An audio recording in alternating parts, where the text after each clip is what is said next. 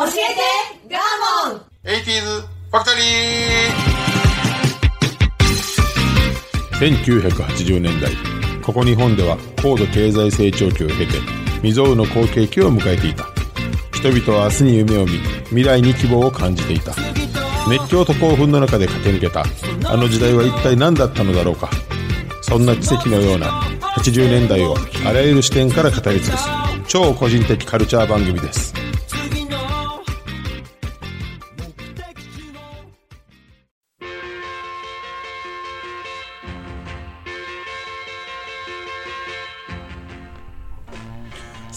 今週も始まりました。教えてガーモン 80s ファクトリー私番組パーソナリティガーモンとアシスタントの加藤夏子です。はいよろしくお願いしますします。今めっちゃ言えてなかったよねいい感じ。これこれぐらいがちょうどいいこれ多。分一緒言われへんからなんでこんな言われへんのかよう分からへんけどガーモンの中でこう狭い範囲ですけど今日上手今日下手あるあるある で今はちょっと自分でもびっくりしたねたまにね楽しくなりますね。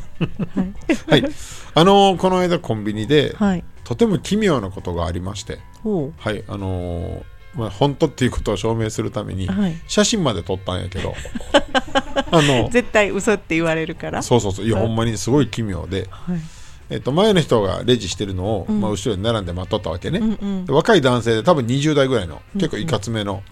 兄ちゃんで、ん。でこう後ろからこうレジのあれ見えるじゃないですか。今なんぼ。あ現金をこっちから払うようになってる。ああそそうそうそう。かあのなってます。今あの、うん。全部自動やんか。うんあの自動ってそのボタンを押して現金やったら現金を押して、はい。こっちで。お金入れてお釣り出てくる、はい。ね。こっち向きになってる。そうなんですよ。で画面をなんとなく見てたら今うん。告知画面も出てくるから宣伝のね、うん。それを見てたらえっ、と買い物の合計金額がうん。1295円。はい。ね。うん。でそこでお預かりって書いて要は入れた額うん。が1906円。でお釣りが611円になってるのよ。え？なんでってなるやんか、うん。で何の意図やろうと、うん。だって1295円の買い物をして、財布からなんぼほじくり出して全部入れても1906円にはならんやろ。まあならんやろっていうか。1300円まず入れてもいいしね。でしょ？1900円あるならね。なんか。でまあ6円あるんやったら5円出すんならまだ分かるわけよ、1905円。まあそれもおかしいけどさ、え？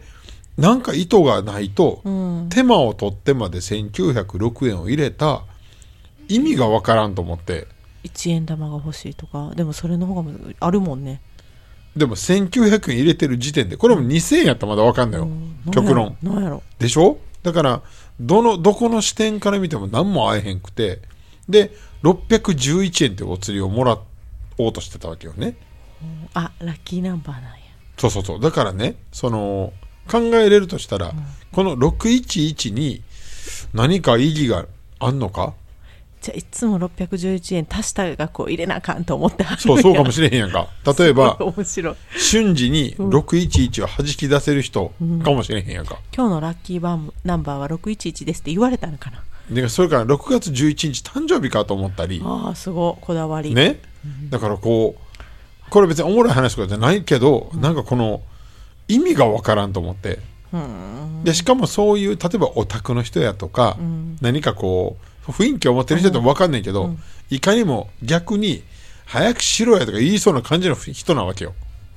ちょやんちゃな感じやったわけよ。ほだからえ？え？ってなって一人でずっとえ？え？ってなっててんけど結果まあ答え得られへんよ、で財布ごとひっくり返したですね正解はどうでしょうか？いやそんな素振りがなかった。普通に入れたんやって普通に入れてはんねやちょろちょろへえ。入れて出た金額が1906円やったから。聞きたいよね。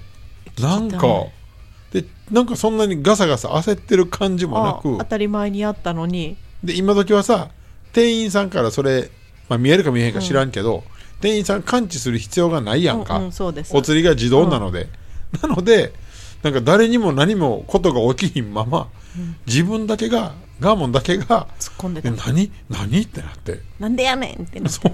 ほんで普通に帰っていったからさ、ずっといまだにミステリー感が残ってるっていう。あの別にオチはないねないねんけど。あの初体験やったんでうん。だからな謎。だからもう思いつくままに考えると611にこだわりがないとやらへんなっていう。ほね。広がりも広がりもせえへんけどっていうことがあったよっていう。もう一回会いたいですね。ね。だからまあこんなこと言うと作り話やるってなるでしょ？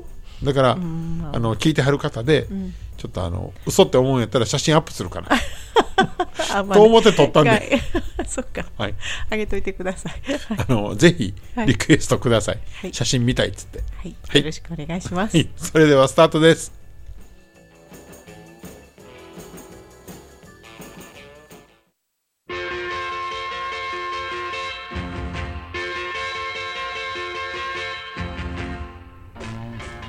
どうもガーモンです。この番組は音声配信アプリポッドキャストにて全国津々浦々に放送しております。はい。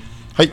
では今週はシリーズ企画第2弾。はい。青年漫画誌シリーズということで、ヤングマガジンです。お。有名有名。有名やね。はい。はい。まあ、えー、と第1回目がビッグコミックスピリッツやりまして、はい。ヤングがついてるのが多いので、はい。まずはヤングマガジンかなとはい。でヤングジャンプとか。ヤンマガ。ヤンマガですね、通称、はい。でまあヤヤン。ンジャン。でまあヤングサンデーは今休刊してるんで。ヤンさんって言わヤンさんもああったんやけどね。ヤンさんって言うんですか？はい。うん。でヤングチャンピオンはヤンちゃんとは言えへんのよね。なんかなんか分からへんけどね。でまだビッグコミックスペリオールっていうのもあるのでまだまだあるんですが とりあえずまああの皆さんが知ってるはい。ヤンマガ。はい。これ言っとかなあかんと。でこれまたあのうまいことですね創刊が1980年の6月23日なんですよ。うん。ほやからもうまさに80年代ということで、はい。なんかジャンプとヤンマガがなんとなくセットですね。へえ。なんでかその2つがえジャンプとヤンマガ？ジャンプとヤンマガがおそらく兄が買っとったんでしょう、ね、あお兄ちゃんが？小学生か中学生に行く頃になるほどなるほど。あありえるかもでですヤンマガだけが最後残ってたようななるほどね。その2つしか知らんですね。確かに、うん。あの今の話で言うと、男性目線で考えた時に、やっぱり小学生ぐらいで読むのはジャンプやねん。ジャンプ黄金期だったから。熱狂すんねねんでねちょっとやっぱこう思春期に入るとですえ、よ、うん、なんかちょっとこの乱れ乱れたくなるわけですよ。大人な空気が欲しくなるの？そうなんですよ。いろんな意味でね、うん。この暴力エロ。あそうなんや。的なことで言うと、圧倒的にヤンマガですこれは。ね間違いなく。ヤンジャンでなくスピリッツでなくヤンマガじゃないとその男の階段はえ上がらない。登られへんな。じゃあ王道やったんですね兄はね。かもしれへんね。今聞いて思った、うんヤンジャンに行かないんですよ。そうだってヤンマガヤンマガに行ってちょっと、うわこれ見たらあかんのかな？みたいなね。その頃はあんまりもうリビングとかに出てこんくなってましたもんねこう。わわわわ。部屋の中にあわわわったわ。うわもうやめて。なんかいやジャンプまでしかなんかジャンプ終わって違うのがあるなと。か中学男子やめて。それやめてやめて。うわーそうやで。ね。まさにです、はい。ありがとうございます。でもともと1980年に創刊した時は各週発売やったと。2週間に1回、あそうなんですか、はい、でそれが1989年うにん習慣化されましたと、うーん。で2020年には40周年 ,40 周年迎えたと、うん。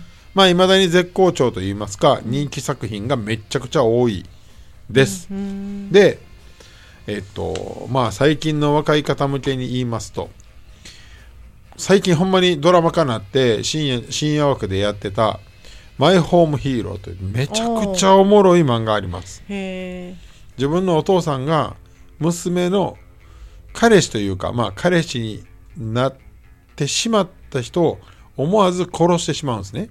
ほでその殺したことを隠しながら生きていく、まあ、推理サスペンスみたいな作品でうそんもうなそんなヘビーな話やったんですか？そうでもねもう20何巻まで来ててまあ絶妙に面白い。それがドラマ化されてるんだ。でまあいろんなバックボーンがあってねその奥さんは実はあのある村の宗教家の娘やったとかね、いろんな話がでヤクザとの抗争その殺してしまった相手はヤクザの関係のやつで、だから描き方が奇想天外すぎてそんなもん絶対映像化やでって思ってたらなったんで。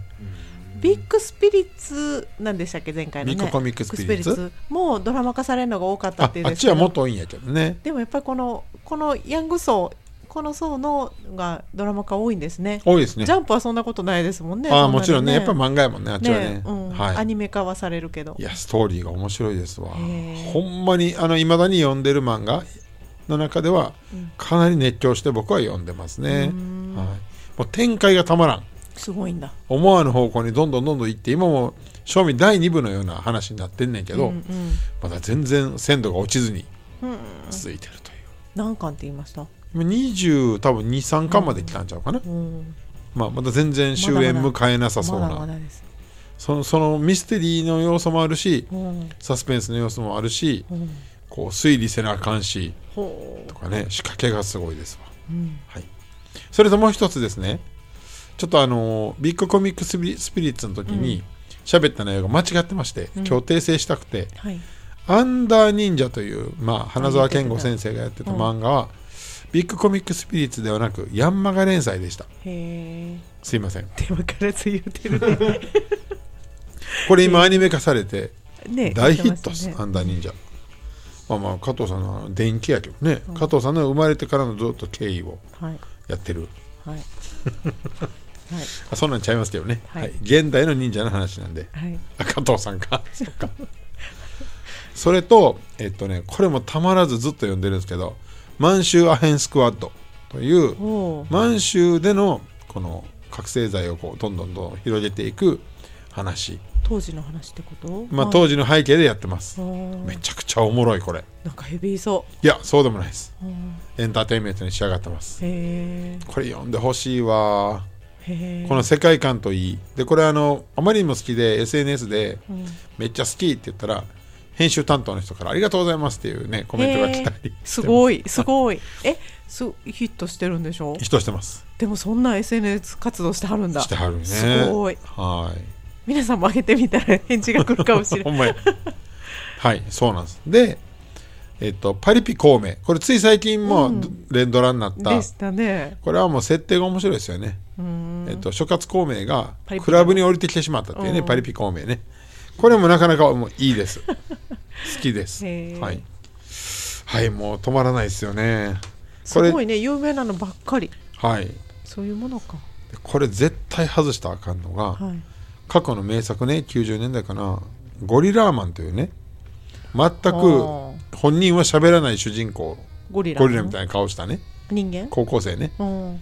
それが40歳になった。ファミリー編というのを今連載してて。うたまらんうえのよ。ずーっと続いてるってことですか？違う違う。一回終了連載終了して、おじさん編が始まってるんですよ、今もみみんなと成長度合いが合ってますね。そうそうそう。もうやばいんですよ。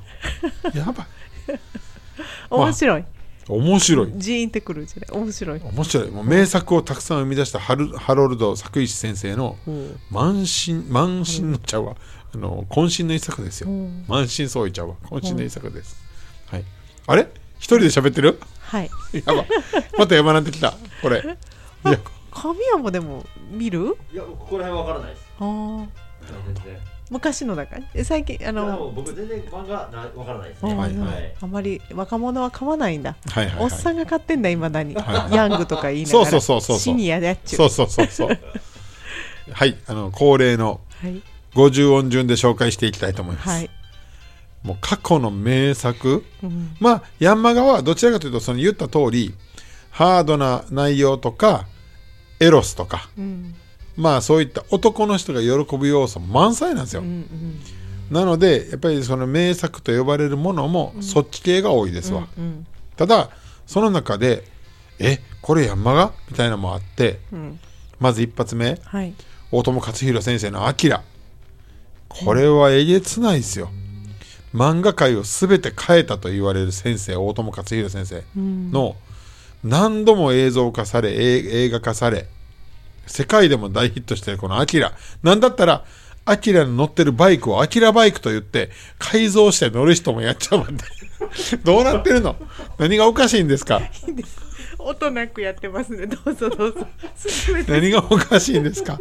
このアキラを生み出した。ね？聞いてます？聞いてますか？聞いてます。喋らあの名作「ドーム」というのがあってこれすごい先生出てきた。言ってあの表現がね立体的な漫画描けるんですよ。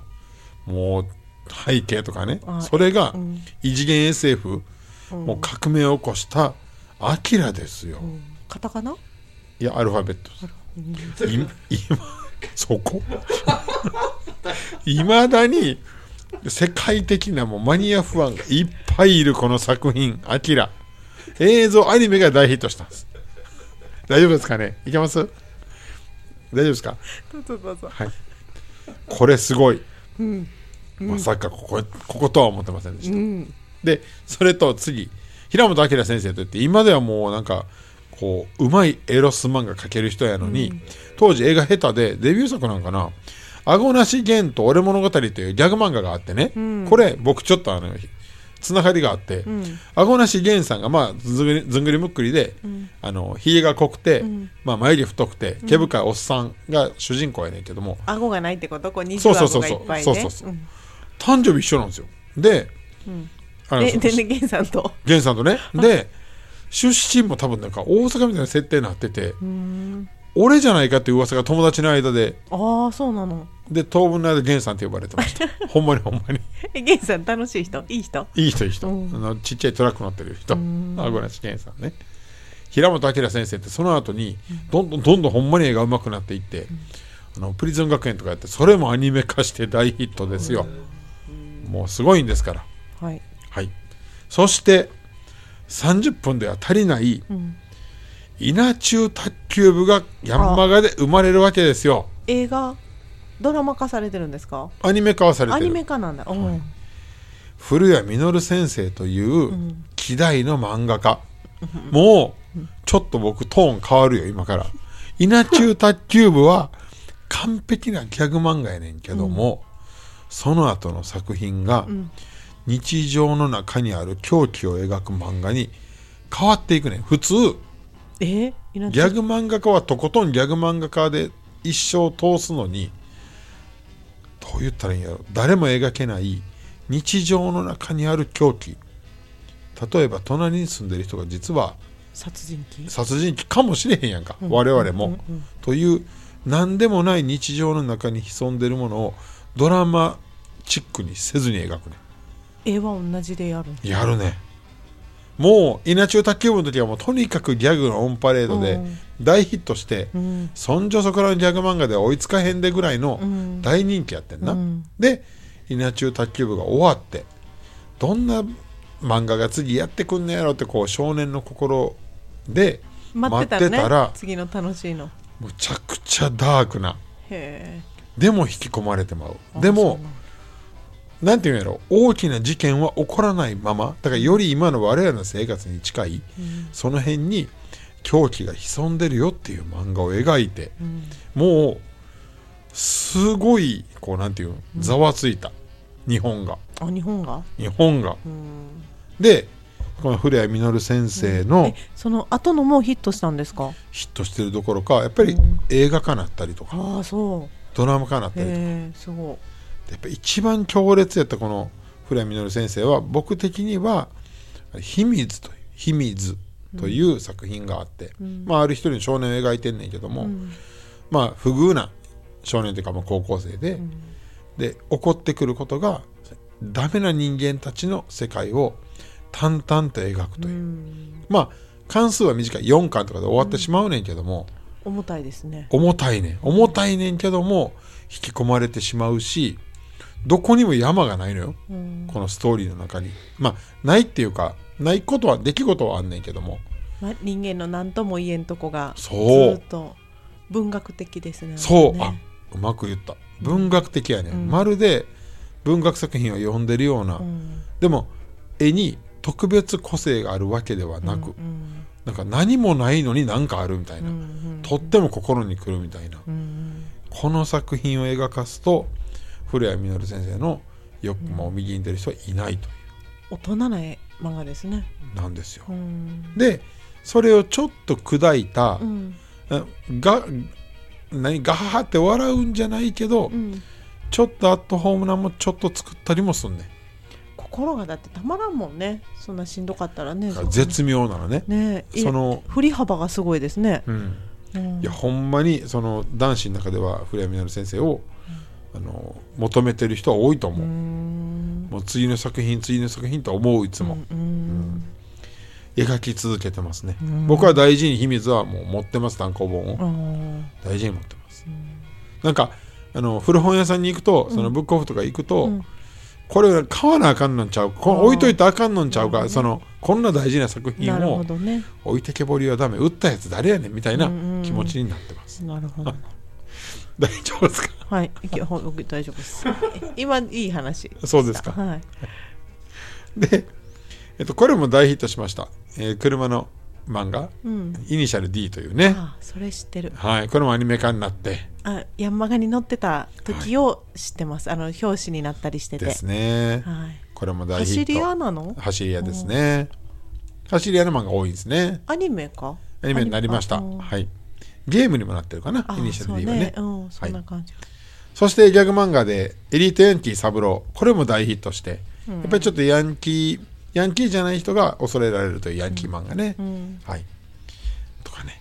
すごいでしょ、はい、あと大門テイク2ね。木内和正先生ね、わ渡辺淳先生ね。もうこれ薬剤漫画やけどちょっとタイムトリップみたいなの入ってる。なんか面白いよね。みんな大学生ぐらいまで読むんですか？読みますね。いやもっと後でも読むよね。あ本当？20代は全然ヤンマガ読むよね。うんはい。買い続けるんだ。はい。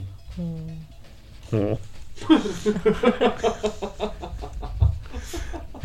すいませんでもう一つ外せない。村田博之先生の「工業愛歌バレーボーイズ」これもうみんなおおってなってる今。山鹿好きは。で完全にエロとギャグしかない。っす全然バレーボールの話何も出てけへんし。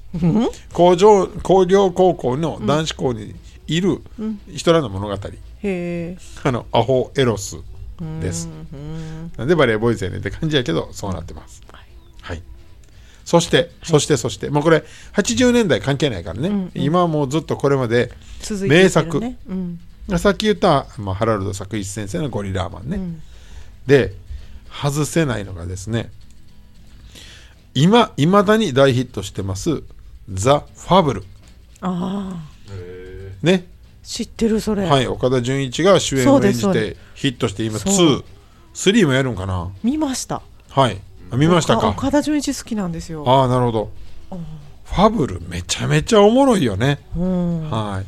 あ日本版スパイ映画ですよねなんか。まあファブルという、まあ、暗殺集団があって、まあ、謎のん。世間には絶対出てこない。それを1年間一回暗殺行為をやめなさいっていうボスからの指令があって、普通に大阪で生きていかないといけないっていうストーリーのスタートやねでそうなんか最強なんですよね。そうもうそのもう人間離れしてるから。そうそうそう。そういうふうな訓練しか受けていないまあ、子供時代からね、なので普通に生きることがとても苦手ということで、一般社会生活に混じれず、でも人を殺してはダメということで、こうそこの絶妙な、でザ・ファブルがですねえこれえっとずいぶん昔からあった漫画やったんですか、すめっちゃ昔ではないけどまあまあ年数は経ってるね、映画だってそんな昔じゃないですよね。そうやね。ねはい。ここ数年、こう10年ぐらいの話だと思います10年もないが5年ぐらいのはい。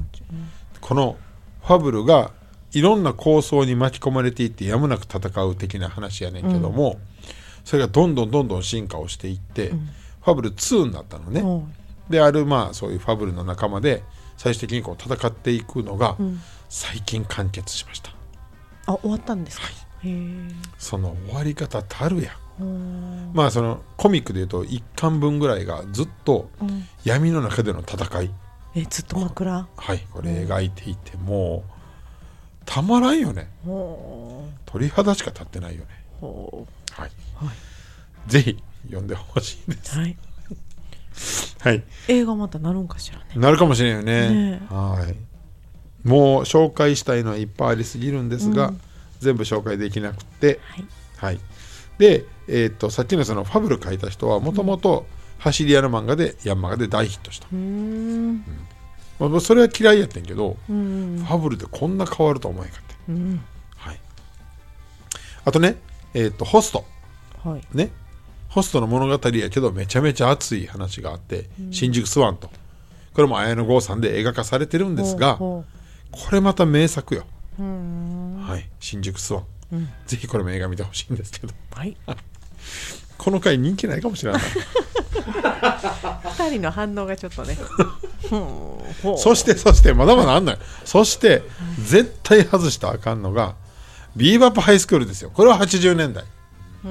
ビーバップハイスクールよ。もうヤンキーの元祖の漫画よ。ドラマになってるのかな？なってますなってます。映画にもなってます。これ何編もこううん。いろんなバージョンの映画になってます。うん。はい。そんなもん。ビーバッもうボンタンプうん。その長乱うん。喧嘩もうリーゼントまあセッタ。これしかないよ。だって。いやほんまにほんまに。セッタやったんですか？はい。えー、ボンタンにセッタなんだ。はい。とか、まあ、ボンタンにスリップあのスリップというかサンダルとかはあ女性もののサンダル履いて。や当時ヤンキーそうやったから。腹巻きね、う。んはい、でこの辺からまあその当時のヤンキーは影響を受けてうんほんまに真似してたの？あだからあの格好してたんですか？そうやで。えどっち？あのリアルが先で映画になってるって？まあどっちもどっちやけうどん。どっちもどっちやけど。で主人公が清水光一郎と中村徹さんですよ。あそうなんですか？そうですよもう。へえ。今や名俳優ですけれどもね。危ないデカしか知らなかった。ああもうそんなもんもうビーバップですもん。へえ。もう今狂気してるみんな。うん。ヤンマガ好きの人は。よかった。ほんまに。よかったです。はあ言い切ったかな。本当はもっといっぱいあんねんけど。言い忘れてるのがなければ。あー。ねえ望月峰太郎先生とかね。ドラゴンヘッド。いっぱいあるねまだまだ。うん。もう名作だらけで、漫画すごいな。はい、やっぱりヤンマガはこの男性の心をつかむことに命を懸けてるので、うんうんうんまあ女性ファンがどんぐらいいるのか分からへんけどもこれからも多分こうがっつりエネルギーのあるん。漫画をまあ出し続けるんちゃうかなガンダムとかはどこに出てるんですか？ガンダム別にあ漫画連載じゃないと思います。あれはアニメやと思います、うんはい、ガンダム急に。うん、だって女性ファンが多い漫画ってなんかちらっと今女性ファンで出てきたんですが多いんですよねあれね。知らん。女性ファン中年女性ファン多いんですって。へえそうなの、うん。まああれはアニメですよね。根本は。あそうなんだ。はい。漫連載画じゃ漫画じゃないんだ。連載ではないですね。あそうなんですはい、ね、ですははい。あ、すいません。ぜひあの今紹介した漫画あたりは、ちょっと読んでほしいですわ。懐かしいですね。懐かしいやし今そのさっき言った今の人気作品もうん。めちゃくちゃグッとくるからね。はい。では最後にはい。この独りよがりな企画。僕大好きやけど。いやいやそんなことないですよ。もう、うんこんなこんなもんやり続けるからね。楽しかったですほよんまに。はい。はいでは最後にあのザ・ファブルの映画の、うん。あのーテーマ曲っていうかはい。になってたレディー・ガガさんの曲があるんではい。それを聞き持って終わりたいと思います、はい。どうぞ。I didn't ask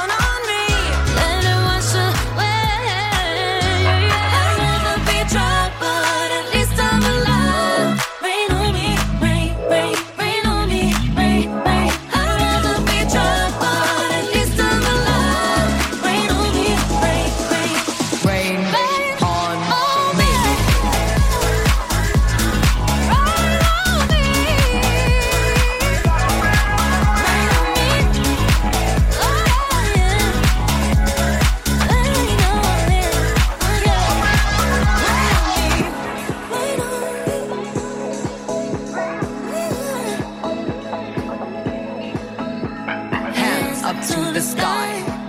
I'll be your galaxy, I'm about to fly. Rain on me, tsunami, hands up to the sky. I'll be your galaxy, I'm about to fly.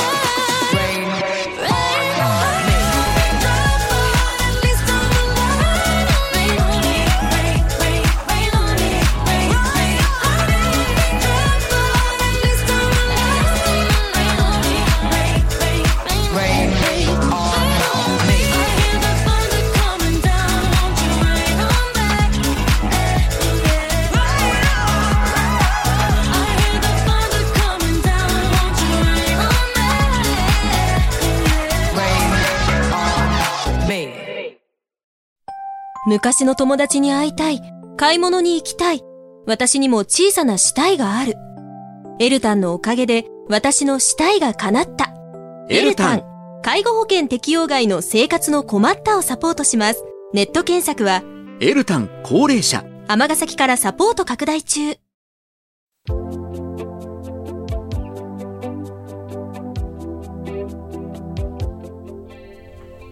はいいかがでしたでしょうか？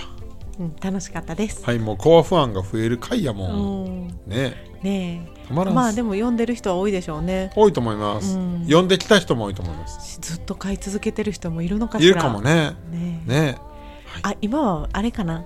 あの電子版とかがあるのか。あもちろんうんあると思いまです。そっち読んでる人も多いと思うねえ、ご意見ご、ご意見ご感想 SNS でお願いいたします。はい、まあ、来月もまた新たな切り口でやりましょうはい。はいそれではさようなら Maria.